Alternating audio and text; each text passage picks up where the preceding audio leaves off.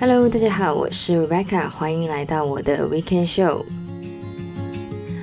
那么节目上传这一天呢，来到是十一月一号，也就是说，二零二零年来到最后的两个月。我就想，不管大家对于二零二零年有什么样的评价，二零二零年都将会是让人印象非常深刻的一年。那么在香港呢，十一月没有什么公众假期，但是呢，近几年一到十一月呢，大家都会想到一件事，就是 shopping。那么不管是淘宝或是天猫的双十一购物节，还是欧美地区的 Black Friday，甚至是如果你在台湾的话呢，这个十月、十一月呢，也刚好是周年庆的时间。反正呢，好像只要一到十一月呢，大家好像都离不开购物这个话题。所以呢，来到十一月，我们也要来聊一下 shopping。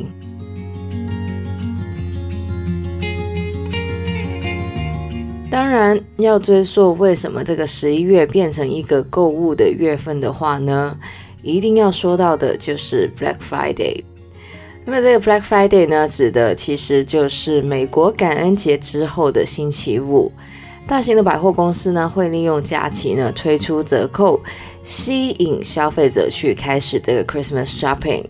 那么大家应该都知道嘛，圣诞节呢，亲朋好友都会互相送礼物，所以呢，百货公司呢就利用这个需求来吸引消费者消费。我们认识的 Black Friday 呢，其实是在两千年的中期，也就是大概二零零五年到二零零六年出现的。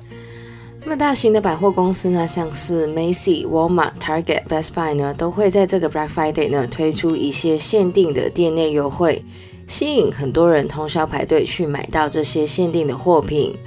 而之后呢，因为这个 Online Shopping 的普及化呢，大型的电商像是 Amazon 呢，也加入了折扣的行列。那么，因为呢，大部分的 Black Friday 的折扣呢都是 in store，就是要在店内才会有的。于是呢，电商为了错开这个时间呢，就推出了 Cyber Monday 的折扣，也就是在这个感恩节之后的星期一。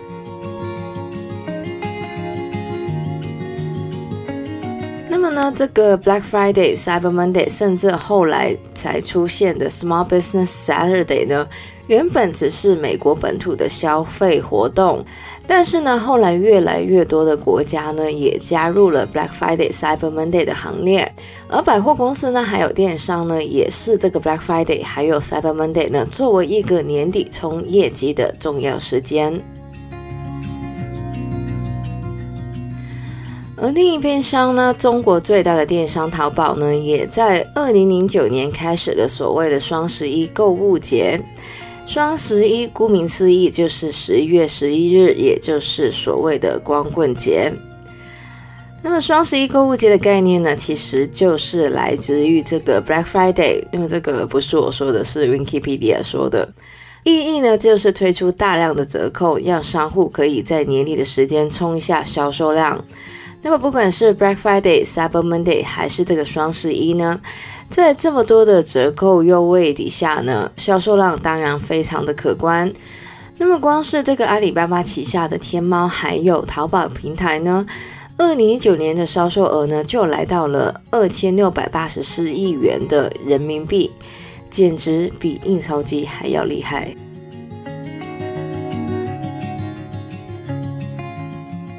当然，买到自己心爱的物品很好，而用一个更便宜的价格买到自己心爱的物品就更好了。What could get wrong? Well，据统计，自二零零六年以来，总共有十一个人因为这个 Black Friday 而丧生，另外呢，有一百零八人因为 Black Friday 而受伤。这些意外的原因呢，很多来自于排队的人呢，因为想要冲入店内而发生的。而其他呢，则是因为打斗而发生。那么，根据一个 Indiana 的教授解释，为什么在 Black Friday 的时候，人通常都比较暴躁的原因呢？就是因为买卖呢，原本是一个在双方都觉得公平的情况下发生的，但是在 Black Friday 呢，因为很多的产品是限量的关系，那种所谓的公平呢就被破坏了，也让消费者变得比平常的更加的暴躁。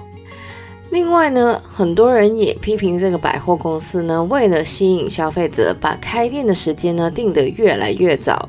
也让很多人呢为了买到限量的商品而通宵排队，让原本呢应该一家人庆祝的感恩节呢变成了排队节。销售人员呢也因为这些安排呢而无法回家跟家人庆祝。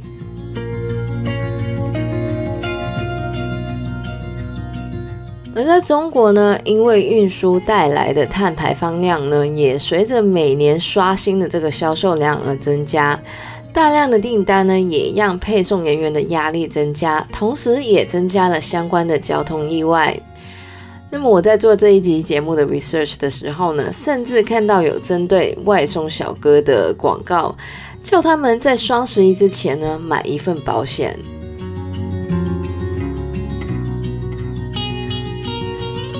那么有听过我之前节目的听众朋友呢，应该都知道我的购物理念。我是一个不太及格的 minimalist，但是呢，大部分的时间呢，我还是主张不做一些不必要的消费。不过呢，我也很理解，在折扣之下，大家还是想要去消费的心态。所以呢，我也没有要阻止大家消费，只是呢，要来分享一下，到底 Black Friday 或者是双十一的折扣，到底是不是真的替你省到了钱？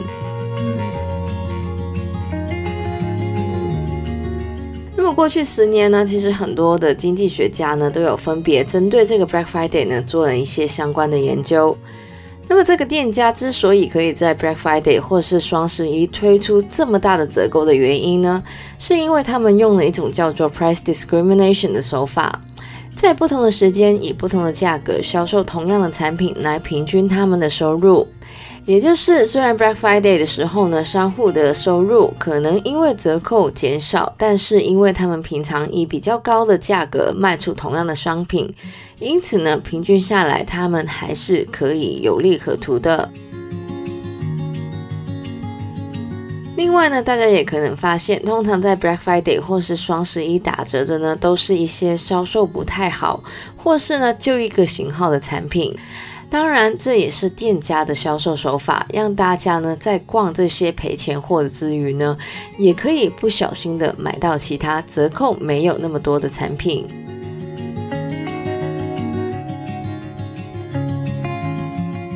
那么聊了这么多，到底 Black Friday 还有双十一有没有为大家省到钱呢？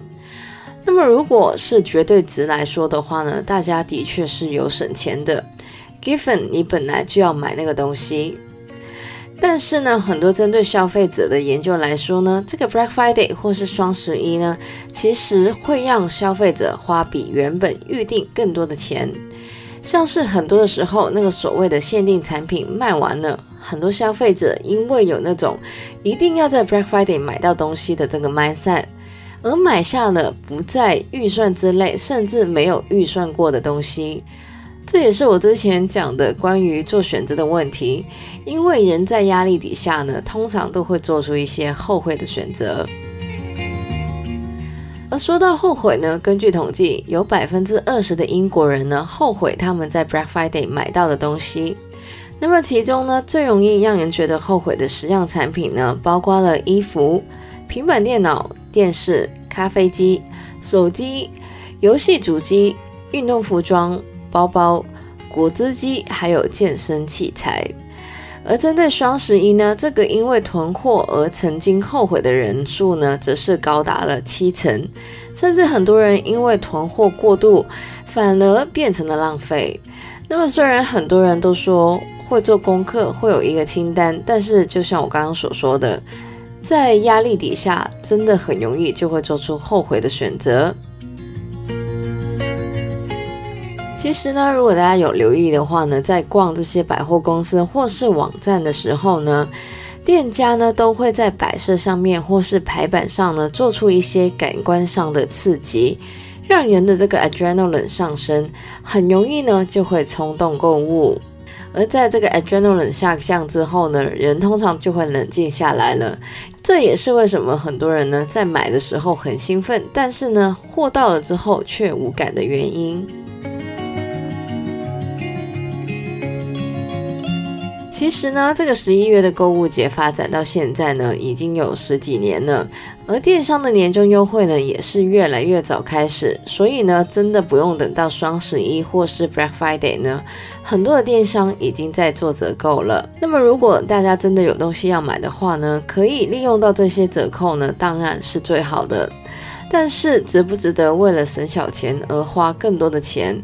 或是为自己带来心理负担呢？这个大家呢就可以考虑一下。那么大家呢也可以参考一下刚刚我有提过那些最容易让人后悔的一些物品，想一想到底有没有这个需要买下这些产品。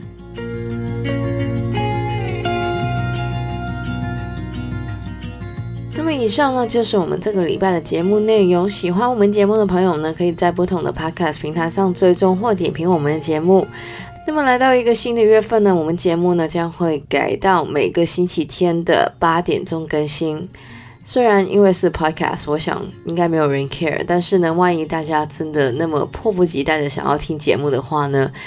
节目将会在下个礼拜开始，在每个星期天的八点钟更新，也非常符合我们节目那种逼迫大家早起的风格。